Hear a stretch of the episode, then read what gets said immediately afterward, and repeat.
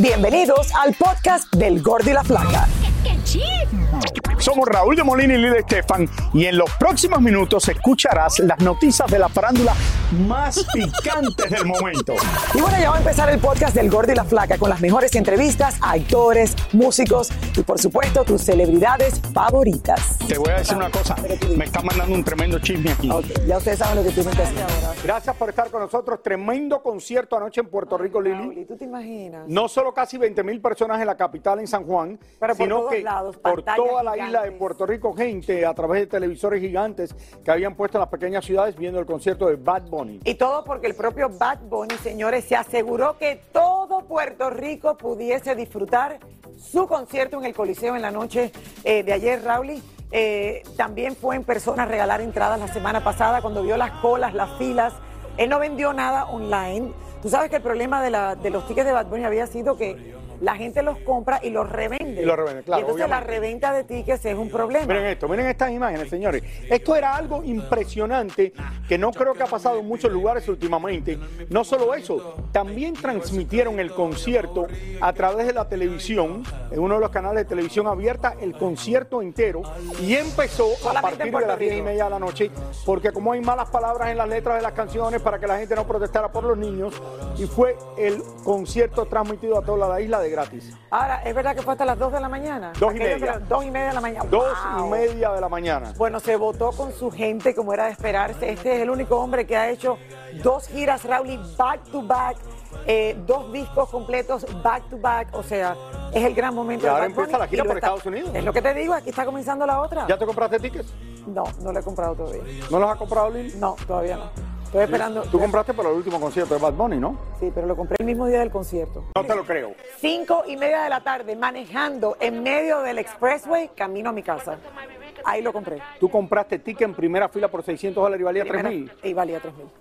Bueno, señores, Eh, y eso fue con la reventa. Él no permitió que esto pasara ahora. pasar ahora. Claro. Señores, la noticia que está en el día de hoy es sobre Shakira en España, donde esto parece que no terminan. Primero tuvo el problema Ronaldo, lo ha tenido Messi y Shakira que ya lleva meses con esto, pasando por un momento difícil. Ahora se le suma su mediática separación de Piqué, un nuevo capítulo en sus problemas con el fisco español. Algo que se lleva hablando Raúl y mucho antes de la separación y de, y- de los problemas que ha tenido por salud su padre. Vamos hasta Barcelona con nuestro corresponsal Jordi Martín para que nos dé más detalles de lo que está pasando en el día de hoy. Adelante.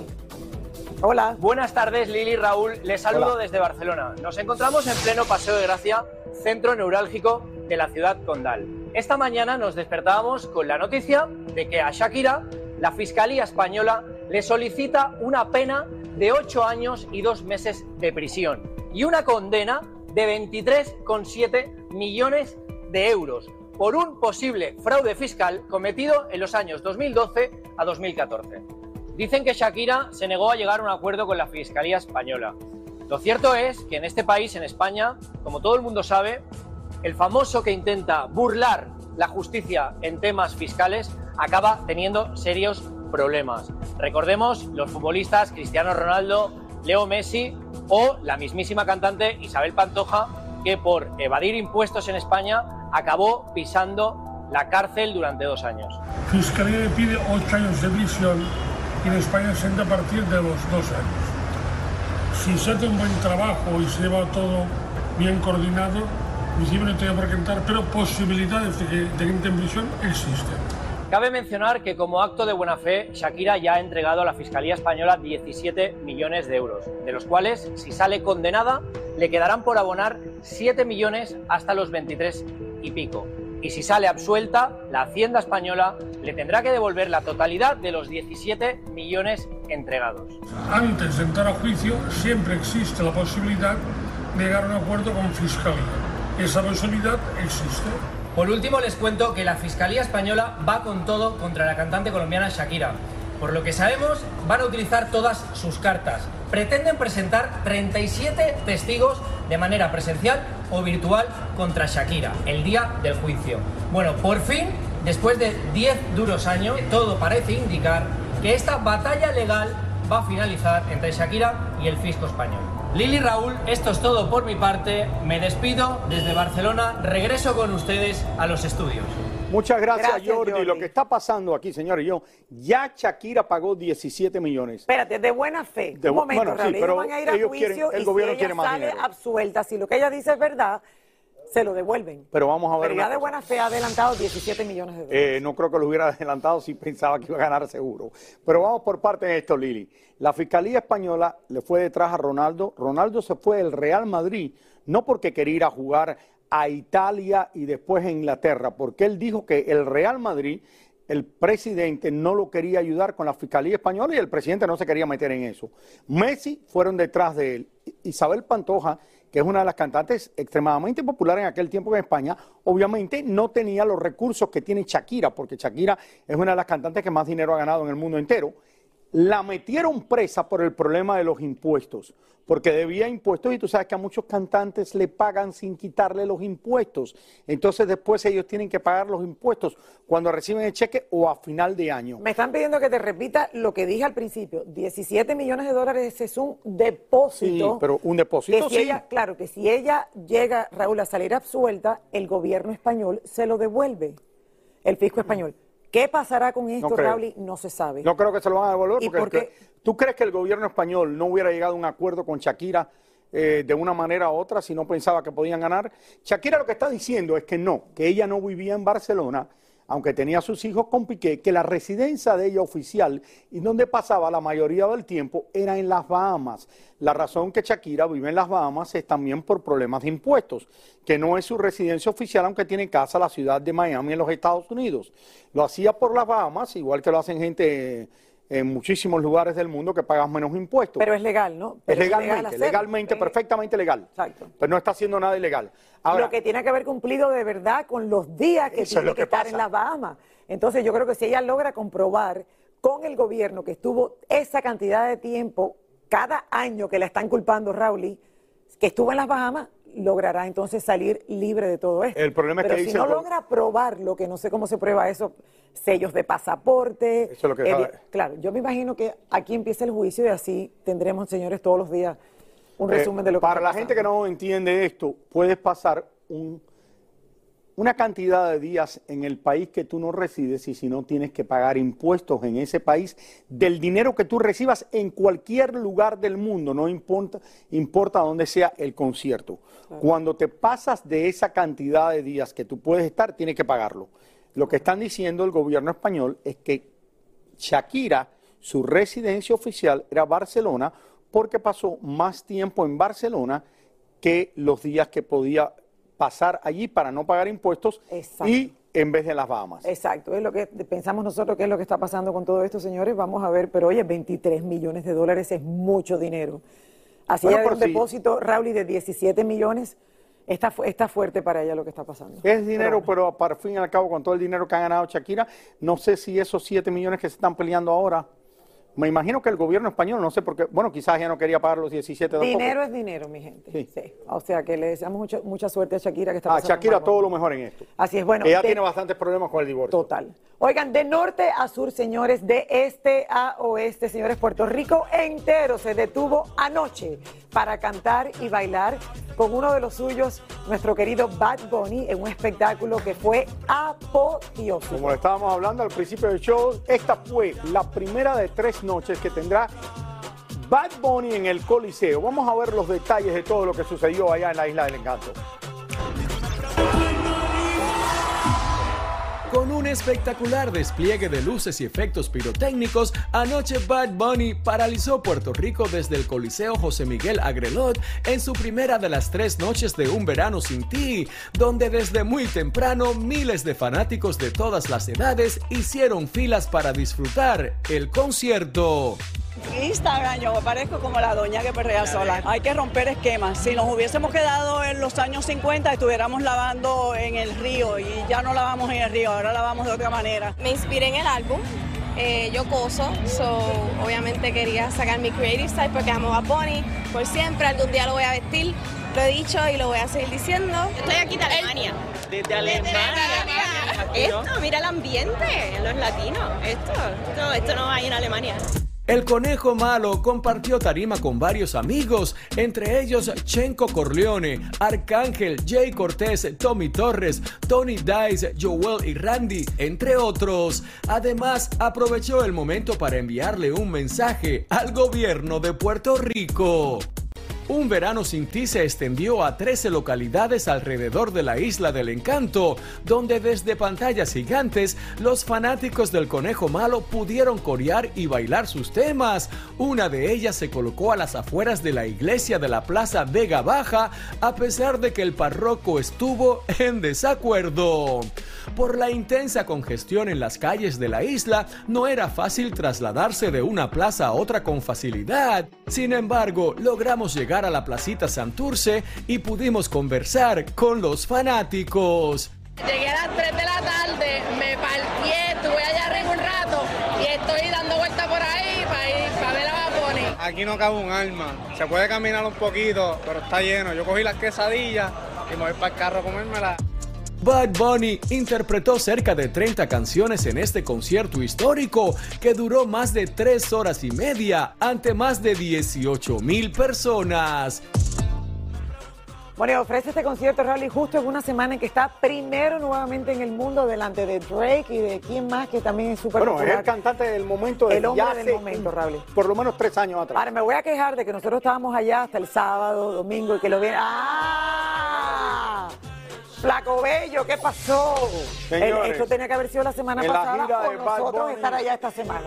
Te hace falta en Estados Unidos ganarte el Mega Million para poder comprar tickets para Bad Bunny. No, no, él se aseguró que no pasara lo mismo. que no estuviera tan caro. Te lo acabo de Pero explicar. cuán- no, espérate, ¿y la gira cuánto van a estar los tickets ahora? Raúl, él no dejó que en Puerto Rico lo vendieran No, online. en Puerto o sea, Rico, en Estados Unidos, ¿cuánto van a estar los tickets? Los tickets no han salido a la venta todavía. Bueno, Pero van a salir, Lili. ¿Cuánto tú piensas que van a costar Bueno, los tickets? el estadio de Miami, ahora agosto 12, va a tener la. Pero creo que es la gira antigua. Y ahora regresamos con el show que más sabe de farándula, el podcast del Gol de la Plata. Mucho se está hablando del premio mayor, lo que necesita para comprar tickets para ver a Bad Bunny, el Mega Million, que ya sobrepasó para, es esta noche, ¿no? Esta noche Para que se ganen un billón de dólares. hay más de un. Exacto, Raúl, más de mil millones de dólares. Yelena Solano se dio a la tarea de preguntarle a nuestros fans del Gordo y la Flaca qué lujo se dieran si ganaran tal cantidad de dinero. Yelena, cuéntame que la gente tuya es demasiado simpática. A ver qué dijeron. Adelante. Mi flaca, mi Raúl, y le admito que estoy nerviosa, que hay muchas expectativas. Yo estoy por aquí, por la famosa Quinta Avenida, contemplando que si gano, señores, compro todos estos almacenes por aquí. Y lógicamente sí me quedaría en el gordo y la flaca. Muchas vacaciones, pero sí me quedaría con ustedes, chicos. Pero bueno, les cuento de que todo el mundo anda en espera a ver quién va a ser el ganador, quién va a ser la ganadora, qué es lo que va a pasar esta noche, si es que se lo ganan. Ya yo de antemano les cuento que compré mi quinto, mi boleto, cachito, mi ticket, como sea que le llamen. He comprado y he hecho lo- lo- los numeritos al revés, al derecho, la fecha de nacimiento de mi mamá, de mi papá, de mis perritos. A ver, Dios mío, si Dios tiene compasión de mí. Vean ustedes lo que dicen los neoyorquinos por aquí, cerquita de por aquí. Y a ver qué opinan si se ganan eso, ese billoncito. Como el premio de la lotería sigue aumentando y todo el mundo sigue soñando con ganarse ese billón de dólares, nos fuimos a las calles de Nueva York para ver qué haría la gente con todo ese dinero. Yo me compraría la mansión de Johnny Depp, la mansión del Eugenio Derbez, el anillito que le compró Cristian Nodal a, a- a Belinda. Le doy 6 milloncitos por él porque eso no es nada. Ah, y le quito a la mujer a Ben Affleck. Y yo no me quedo dormido. Cambiaría mi carro y me comprara el Bugatti del Alfa. Bueno, yo creo que le pagaría a Luis Miguel el Madison Square Garden, ya que no tiene conciertos para nosotros los viejitos, para que le vaya un poquito bien. Me compro la gira completa de Back Bunny y también la de Daddy Yankee para que al final lo haga conmigo. Yo no tenga que sentarme para allá atrás en los glitches como siempre. Yo, yo soy rica y también famosa después de eso. Vivir la vida loca, al estilo Jennifer López, que cambiaría de pareja todos los días con mansiones, con de todo, pero viviendo la vida loca. Primero que yo haría sería comprarle a J-Lo ese penthouse que tiene años que lo trata de vender y no lo vende. Será mi, primer, mi primera adquisición. Pagarle las deudas de impuestos que tiene Shakira allá en España. Y también una condicioncita, simplemente que me invite a cenar, o sea, no te preocupes, que yo pago. Y también para que me vaya el guaca, guaca, sí, bien, guaca, guaca. Wow, yo he visto que a Maluma, J Balvin, Bad Bunny, todos estos que tienen éxitos, avioncitos chiquitos, que, que el Alfa tiene Bugatti. No, yo me compro cinco Bugatti y me compro un Jumbo, un Jumbo, para que vean lo que es pasear de verdad. Adiós. Lo primero que haría sería comprar el concierto de Bad Bunny para mí y mi familia, comprar el estadio entero. Y allá que estamos por ahí gastando, gastando, pues la mansioncita de Cardi B, ¿qué más? Hija mía, yo me iría al lado de la mansión de Maluma y le compro la próxima que está ahí para verlo todos los días con todo ese dinero, aquel cuerpo tan bello que tiene ese niño tan hermoso, gran poder de Dios. Ojalá me la saque toda yo solita. Él es un espectáculo, señores. La gente muy generosa. Ya quieren poner hasta a trabajar de nuevo a Luis Miguel. Yo de mi parte le deseo muchísima suerte. Yo espero que ustedes ya hayan comprado su boleto. Y vamos a ver que Dios reparta suerte. Mariela, mi jefa, le prometo que le voy a regalar un Bugatti a ti, Raúl, un, ¿Un avioncito y a ti también, ¿Para Lili. qué quiere y bueno, a mi un mamá una tremenda man- Bueno, mansión. lo- los tres con un no? Bugatti. Mariela no mi jefa que se vea eh, bella, fina, espectacular. Dale a los ¿Para qué quiere Mariela un Bugatti? Pagar la casa nada más. A los regalados no se le dice nada, cállate la boca, después tú haces... Ella no entiende de Sí, carro. ¿sí? claro que sí, Yelena, aceptamos los Gracias, tres Bugatti. Yelena. Regálale tú quieras. Ericita, te voy a regalar una bicicleta. Vamos a, vamos a ver cuando... A, a Eri le voy a regalar una bicicleta. Oigan, finalmente, señores, Will Smith reaparece al cumplir cinco meses de la famosa bofetada que le dio a Chris Rock durante la entrega de los premios Oscar. Esto fue, Raúl, y de lo más hablado y lo más controversial que hemos pasado este año. Y Tania Charri nos trae todo lo que dijo el actor y cantante sobre este incómodo momento que vivió. Bueno, no lo vivió él, lo vivió el que él le dio la cachetada. Cuéntanos, Tania. Hola, Tania. ¿Cómo estás, Raúl? ¿Cómo estás, Lili? Antes que nada, feliz viernes. Y bueno, sí, dice eh, Will Smith que decir lo siento no es suficiente. Lo dijo en un video de aproximadamente cinco minutos que posteó en sus redes sociales en donde contestó tres preguntas fundamentales. Primero, ¿por qué no le había dado disculpas, no le había ofrecido disculpas a Chris Rock ese mismo día de la bofetada? Segundo, ¿qué tuvo que ver su esposa para su reacción? Y tercero, ¿qué le puede decir a la gente que está decepcionada de él? Aquí las respuestas. Cuatro meses después de que Will Smith subiera al escenario en los premios Oscar y golpeara a Chris Rock, ahora reacciona por primera vez y cuenta lo que pasó por su cabeza esa noche. El video inicia con un escrito en donde dice que los últimos meses ha hecho mucho trabajo personal y de pensamiento y ante la primera pregunta de por qué no se disculpó con Chris Rock, minutos después cuando recibió su premio, esto dijo. I was fogged out by that point. Estaba confundido en ese momento, todo, todo era muy confuso. Me comuniqué con Chris y el mensaje que respondió es que no estaba listo para hablar y cuando lo esté se hará. Así que te diré, Chris, te pido disculpas, mi comportamiento fue inaceptable y estoy aquí cuando estés listo para hablar. También se disculpó con la madre de Chris y su familia, especialmente con el hermano, quien también es comediante. Aunque no se justificó, explicó por qué subió al escenario y abofeteó a Chris. I spent the last Pasé los últimos tres meses reproduciendo y comprendiendo los matices y la complejidad de lo que sucedió en ese momento. Y no voy a tratar de desempacar todo eso ahora, pero puedo decirles a todos ustedes que no hay una parte de mí que piense que esa era la forma correcta de comportarse en ese momento. No hay una parte de mí que piense que esa es la forma óptima de manejar un sentimiento de falta de respeto o insulto. El hombre negó que su esposa le dijera que la defendiera, aunque fuera con miradas. no. No, es como, tú sabes, yo hago mis propias decisiones, de mis propias experiencias, de mi historia con Chris. Hada no tuvo nada que ver con esto. También le pidió disculpas a ella. I'm sorry, babe. Lo siento, baby. Quiero decir lo siento a mis hijos, a mi familia, por todo el calor que nos provocó a todos. That I brought on. Por último, le envió un mensaje a toda esa gente que se sintió decepcionada con su comportamiento. Disappointing people is my central trauma. Decepcionar a la gente es mi trauma central. Odio cuando decepciono a la gente. Entonces me duele. Me duele psicológica y emocionalmente saber que no estuve a la altura de la imagen y la impresión que la gente tenía de mí. Y el trabajo que estoy tratando de hacer es que estoy profundamente arrepentido. Y estoy tratando de estar arrepentido sin sentir vergüenza por mí. Soy humano y cometí un error y trato de no pensar en mí mismo como un pedazo de...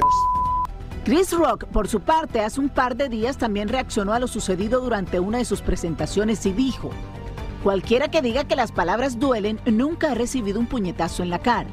No soy una víctima y sí, esa duele, pero me sacudí esa y me fui a trabajar al día siguiente. No voy a ir al hospital por un corte de papel.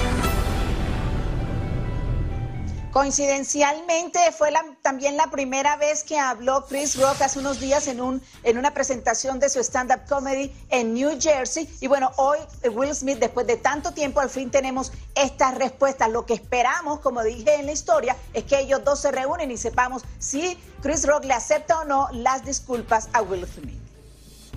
Bueno, Raúl, y de verdad que esto es algo que se esperaba. eh, para aquellos que queremos muchísimo a Will Smith, que es uno de los actores más queridos, fue el- la noche más alta en su vida profesional, Raúl, y la noche más baja en su vida personal. Tiene que haber sido muy difícil para él. Qué bueno que por lo menos dio el primer paso de salir públicamente a decir algo que lo estábamos esperando. Gabriel Soto y Susana González son los protagonistas de una nueva historia en las pantallas de Univision, titulada Los Caminos del Amor. Gabriel ahora será chofer de un tráiler. No es fácil, se ve fácil, pero no, no, no ha sido. Estuve dos semanas tomando clases, ahora sí que eh, adaptándome ahí con el tráiler, ahorita casi se nos va para atrás. Pero, pero es una experiencia increíble y es lo bonito de nuestra profesión, que con cada personaje que se dedica a hacer diferentes cosas tienes que empaparte, aprender y bueno, pues es el reto. ¿no? Literalmente, Nos estamos empapando, de hecho. Gracias a la lluvia pudimos tener juntitos a los buenos y a los malos de esta telenovela. Felices los cuatro. No, no es por nada, pero ahí, ahí hay algo que ver. Este, a mí también, la verdad, este, estos días han sido divertidísimos. He podido eh, personificar a Karen, eh, ya dar mis primeros pasos con, con pues sí, como con este cuarteto, si se puede decir. Este, es mi primera vez con Susi, gran actriz, gran compañera. A estos dos ya había, ya había trabajado con ellos y es un placer. Entonces no puedo estar más agradecida con Nicandre una vez más y con ustedes por haber venido y estarse mojando con nosotros. Y viendo a Gabriel lo bien que maneja estos camiones, le preguntamos si es cierto que le pidieron asesoramiento a la mismísima Lola la trailera. Su esposo nos está este, ayudando, nos está apoyando para, para- el tema de los trailers, así que sí, sí, sí tenemos ahí apoyo pues, de gente que le sabe, ¿no? Evidentemente. Y el, el trailer va a jugar, es un personaje más, se llama El Correcaminos. Susana González, por su parte, se hizo un cambio de imagen para este nuevo personaje y regresa a nuestras pantallas Mark Thatcher como villano de esta historia. Es la primera vez en mi vida que me voy a dedicar dentro de un proyecto a ser paisajista, arquitecta. Entonces feliz de la vida trabajando con jardines, flores. No, es un personaje divino, ya lo, ya lo verán. Ah, la historia es muy, muy linda. Es una historia de amor, es una historia llena de valores, es una historia que nos va a tocar el corazón desde muchos puntos de vista, porque vamos a ver exactamente esta lucha de, de clases sociales y al mismo, tiempo, al mismo tiempo la conquista del amor verdadero, ¿no? Bueno, parece muy buen proyecto. Felicidades Sí, a que todos. le vaya bien. Vaya de maravilla y los esperamos por acá. Señores, mensajes al espacio, bufandas inteligentes y muchas otras cosas más que hacen parte de la farándula deportiva del día de hoy. Nos vamos Miren quién ahora- está de su casa. Ajá, nos vamos con mi querido Roberto Hernández. y Bob Hernández, que lo extrañamos. Lo extrañamos aquí en el estudio, está derechito desde su casa, para que nos cuente más cómo te sientes, cómo te va. Cuéntanos todo. que solamente tuve un día que me sentí un poquito mal con fiebre, pero ya los demás días me he sentido fuerte, cuidándome y bueno, tomando todas las medidas para, para salir de esto con, con toda la energía. Pero bueno, estamos aquí para hablar de farándula deportiva y les comento que están bastante calientes porque el Big Papi David Ortiz tiene un nuevo negocio y la gente no está muy contento con el producto y además un boxeador muy famoso regresa, o maybe regresa del retiro para una nueva pelea que puede ser bastante millonaria. Vamos a ver. Pelea millonaria a la vista. Hay fuertes rumores de que Floyd Mayweather le ofreció 200 millones de dólares a Conor McGregor para volverse a enfrentar después de cinco años. McGregor aceptaría esta revancha solo si es una pelea oficial donde Mayweather pondría en riesgo su récord profesional de 50-0. Y de llegar a darse sería la última vez que Mayweather se subiría al ring de boxeo. Así que preparen sus apuestas. Por otro lado, a casi dos años de la muerte del astro argentino Diego Armando Maradona, unos fanáticos están empeñados en enviar al espacio un barrilete cósmico con mensajes para el jugador. Estos son grabados en un avión el cual estará visitando diferentes países con el objetivo de llegar al millón de mensajes para después atravesar la atmósfera en un satélite. ¿Qué tal? Seguimos con el fútbol, porque ahora resulta que el equipo inglés Manchester City quiere vender bufandas inteligentes que podrán monitorear las emociones de alegría o de enojo de los fanáticos en cada juego. Increíble, ¿verdad? Por último, Big Papi David Ortiz, quien hace poco ingresó al Salón de la Fama de Béisbol, decidió abrir un nuevo negocio, nada más y nada menos que de cannabis, el cual se llamará Papi Cannabis. Y aunque ha recibido algunas críticas, el dominicano expresó que la marihuana lo ha ayudado con el estrés, a dormir mejor y hasta para aliviar dolores después de tantos años de jugar al béisbol. Y que ahora quiere ayudar a la gente para que entienda mejor los beneficios del cannabis. ¿Y ustedes qué creen? Bueno, obviamente este tema del cannabis, de la marihuana, siempre es controversia, pero hay varios atletas en el deporte que hacen el uso de la marihuana por el mismo eh, fin que David Ortiz para evitar el estrés, para dormir mejor, para los dolores musculares, sobre todo los deportistas de la NFL que reciben muchos golpes. Bueno, Roberto, Roberto, qué bueno que estás bien. Del COVID. eh, que ya está bastante bien del COVID. Y Claro. Lo de David Ortiz es un, un negocio que está muy popular ahora. Súper Extremadamente popular. Sí, pero si estás todavía deportista con la liga y todo, no, puedes, no puedes usar lo que le Claro. está vendiendo, ¿no? Pero no, no puede, pero Claro. es el negocio que está de moda en los últimos eh, seis o siete años aquí en este país. Ambientada en la nación Comanche hace 300 años, llega Prey, la séptima entrega de la franquicia Predator y una precuela de las primeras seis películas. Esta cinta es protagonizada por Amber Midhunter y Dakota Beavers, entre otros. ¿Qué significa para ti como actriz eh, que esta película sea protagonizada por una mujer y además muestre la representación de diferentes culturas? Para mí es algo grandioso y es lo mejor que tiene esta cinta, porque no es solo una mujer interpretando una heroína de acción, sino que además es la primera heroína indígena y cada uno se sentirá identificado con los personajes y el hecho de que tras cámaras trabajaron muchos indígenas es un gran logro.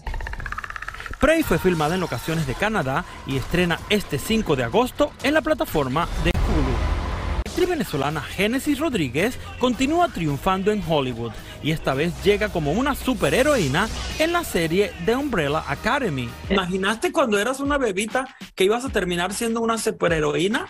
Mira, siempre he soñado con ser eh, superheroína, pero nunca me imaginé estar en un show pegado como The Umbrella Academy. Y realmente me encanta mi personaje porque no solo es una superheroína, es súper dulce, es un amor eh, y tiene un superpoder muy chévere. ¿Tuviste que llevar algún tipo de preparación especial para las escenas de acción porque son bastante fuertes?